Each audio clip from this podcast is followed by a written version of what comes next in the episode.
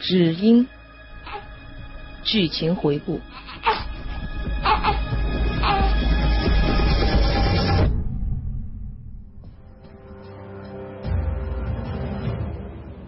我想了想，大大方方的把手机拿出来，然后轻声的问袁吉：“哎，这里怎么没有信号啊？”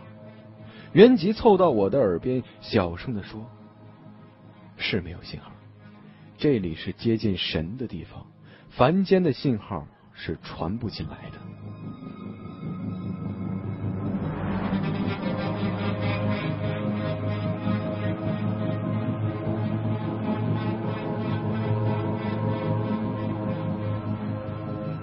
你好，我是季达章，这里是只英的第二十二集，欢迎你的收听。我在心里鄙视，搞这一套不就是装了一个屏蔽装置吗？照这种糊弄人的说法，上海接近神的地方多了去了，比如大剧院。不过这样一来，如果有什么消息要传出去，可就麻烦了。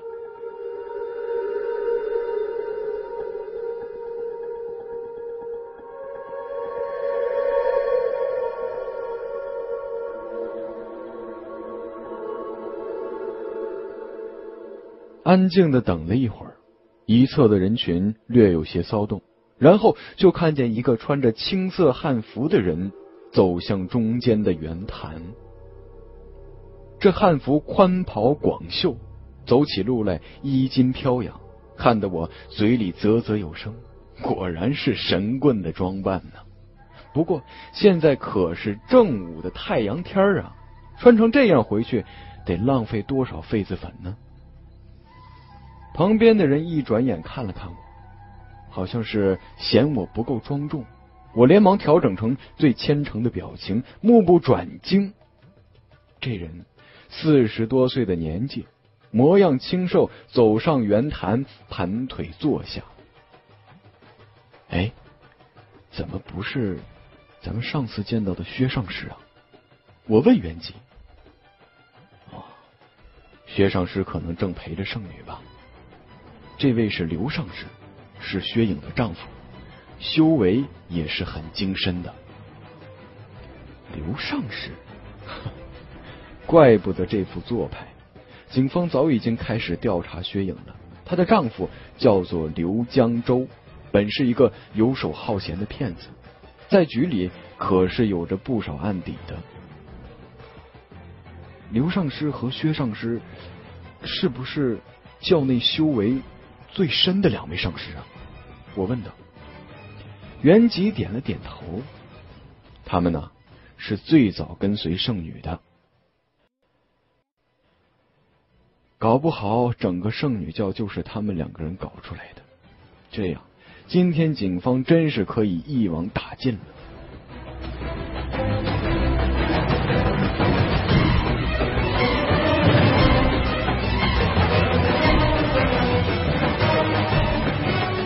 开讲之前，请你们让自己的心灵慢慢的沉静下来。已经来到这里许多次的教友们，请你们保持敬畏。至于今天第一次踏上这片净土的人，你会听到超乎你想象的，或许你会怀疑、畏惧、愤怒、悲伤、失望，但是，请你保持安静。没有城市里的喧嚣，没有微微的风声，刘江州的声音清楚的传入每一个人的耳中。我所要说的一切，都是来自圣女，来自伟大的神天尊。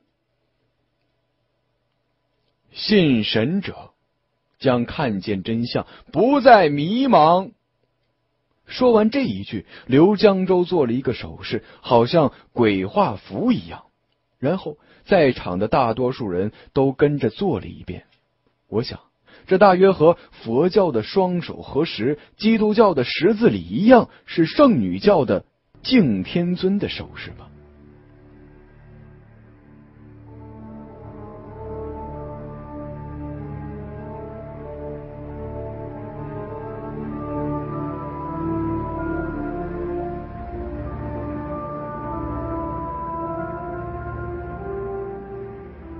当我们呱呱坠地，来到这个世界上，睁开双眼，那些五光十色的、光怪陆离的东西，就这么开始在脑海中留下了烙印。随着日子一天一天的过去，所有曾让我们兴奋或是恐惧的新奇玩意儿，都变得平凡，变得普通，变得理所当然。这世界到底是怎么样的？从古至今，任何有智慧的人都不曾放弃探索，但是他们几乎完全搞错了方向，因为我们所看到的、所听到的、所接触的一切的一切，无时无刻不在误导着我们。刚出生的婴儿是最伟大的天才。他们脑中的神经元要比任何科学家多出许多倍。然而，随着时光流逝，这些神经元中的大部分会慢慢的萎缩。或许你们已经忘记，或许你们还有些微微的记忆。当我们年幼时，我们对这个世界有着独特的体会。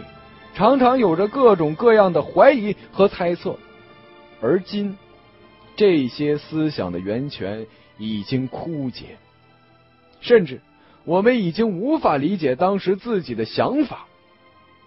可是要知道，曾经你们离真相也许是仅一步之遥啊！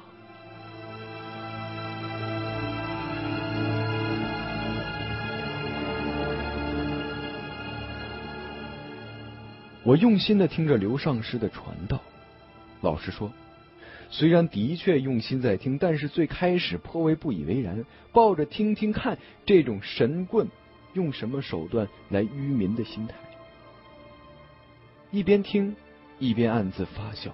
哼，不过听到后来，却不由得疑惑起来：这个世界是什么样的？你所看到的就是真的吗？这样的问题，每一个孩童都以不同的角度思考过。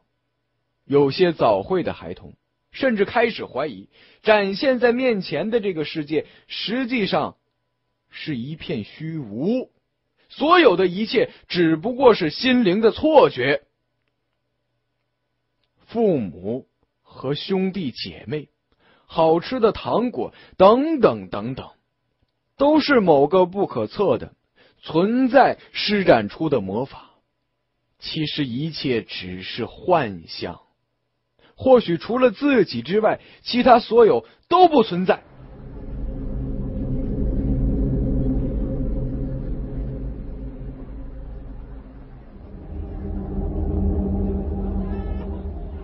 说到这里，刘江州。用审视的目光看了一遍台下坐着的诸人，他问道：“你们仔细的回想一下，是否曾经有过类似的想法呢？”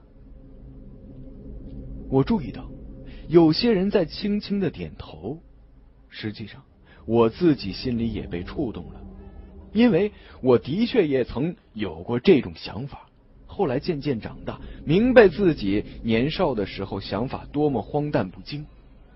这位刘上士以这样的口气问出来，难道是说他们的教义竟然是这个样子的吗？稍停了一会儿，等台下的听众有过短暂的思考，刘江州才继续说下去：这种常人看来不可思议的狂想，实际上。却是最接近事实的真相，让人绝望的真相。这个世界本就是一片虚妄。他这句话一说出来，台下那些和我一样初次来到的人，顿时有了小小的骚动。让我们扪心自问：能找到一丝一毫证明这个世界？真实存在的证据吗？比如一朵花，你可以用眼睛看见它，看见它的颜色，看见它的形状，用鼻子嗅到它的香味儿，甚至用手触摸它的花瓣，这就能证明这朵花是真实存在的吗？这一切难道不是你的感觉吗？当你感觉不到这朵花的时候，你怎么能知道这朵花还在存在着呢？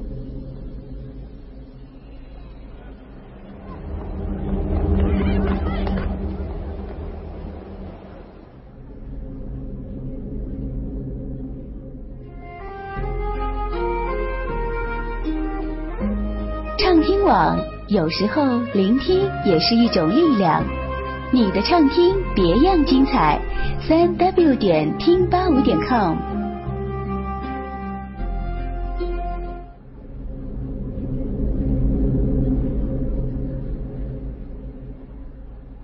我忽然意识到，我的疑惑是什么了。他竟然把唯心主义哲学作为圣女教的教义来向我们传播。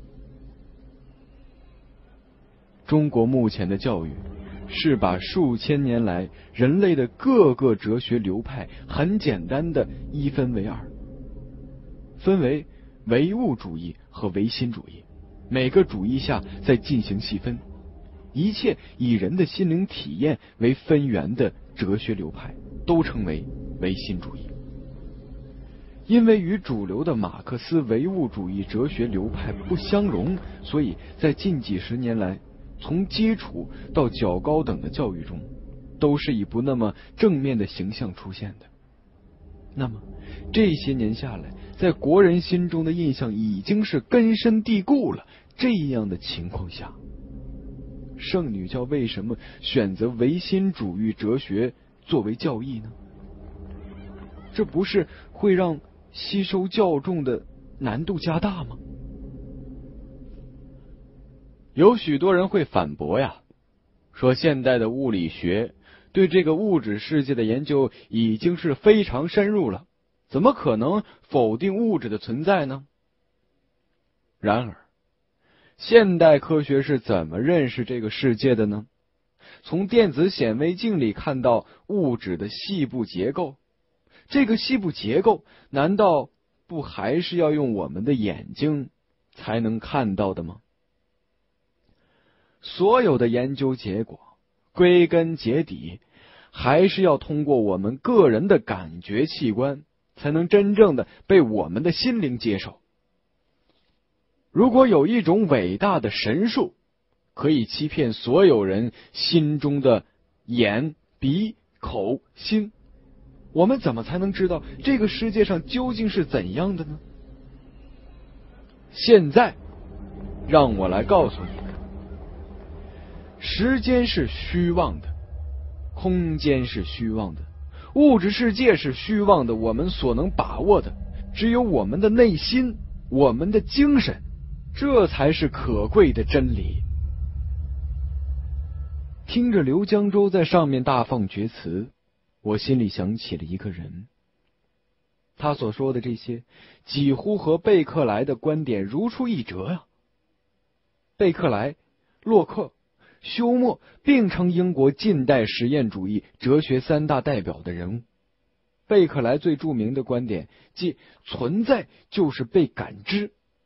他认为所有的物质都来自于经验，物质只有在心灵中存在。这和刘江州此时说的不是一模一样吗？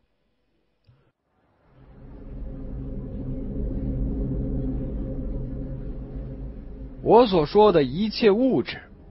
你所看到、所接触的一切物质，就连我们的血肉之躯，实际上都是虚无的。而施展这伟大的神术，就是唯一的真神天尊。只有舍弃物欲，信奉天尊，灵魂才能得到升华。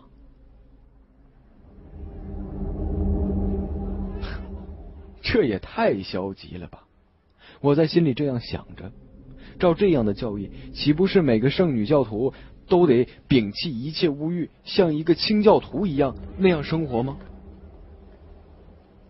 第一次来到这里的人们呐，我知道你们此刻的内心怀疑、不信、不屑。可是看一看你们的周围，我们已经拥有了这么坚定的信徒，他们已经认清了这个世界的真相，绝对的真相，无可辩驳的真相。为什么我们信奉天尊，而我们的教会并不叫天尊教，却叫圣女教？因为天尊已经降下了他的化身，那。就是我们的圣女，圣女是神的土地上行走者，他拥有神的威能，而这个威能就是我们凝聚这么多信众的核心所在。说到这里，刘上师露出了一丝诡异的微笑。愚昧的凡人呐，只有亲眼所见。你们才能相信。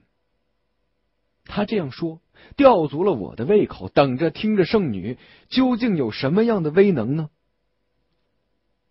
世界本是虚妄的，凡人不敢相信，因为凡人只相信自己所见、所闻和所触。于是，神就让他们看见，让他们听见，让他们感触。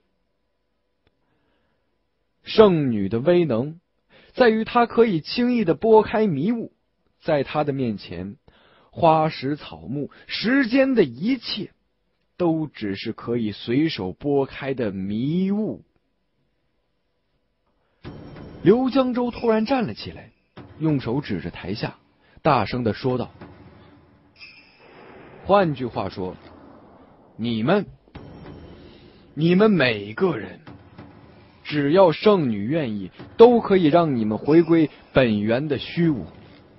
因为世间万物本来就是虚无的，所以只要圣女认为哪一件东西可以消失，没有什么存在的必要，哪一件东西就会消失不见，从这个世界上抹去，抹得干干净净，一点不留痕迹。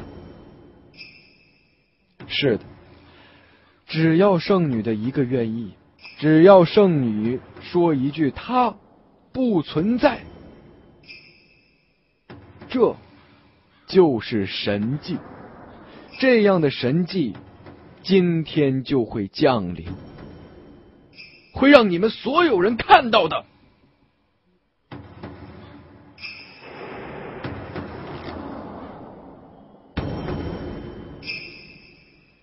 这几句话像霹雳闪电击中了我的脑门。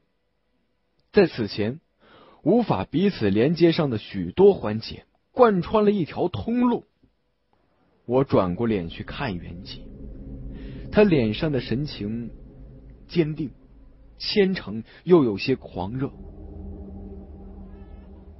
他竟然是见识过那种威能的吗？这个世界上竟然存在着这样的一个人？在他的面前，任何血肉或者钢铁，都只是可以随时吹散的幻影吗？这个世界，我所生活了二十多年的世界，竟然不存在吗？或者，他们所看见的神迹只是一场魔术？就像巡游世界的魔术大师，可以用障眼法让一架波音客机在众目睽睽之下消失？但是我在内心里知道，有些事情只有真如刘江州所说的，才能解释得通。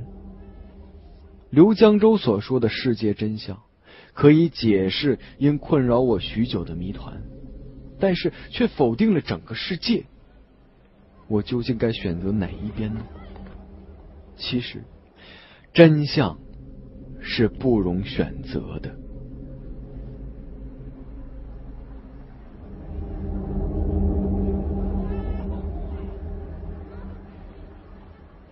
你好，我是季达章，这里是《只英》的第二十二集，感谢你的收听。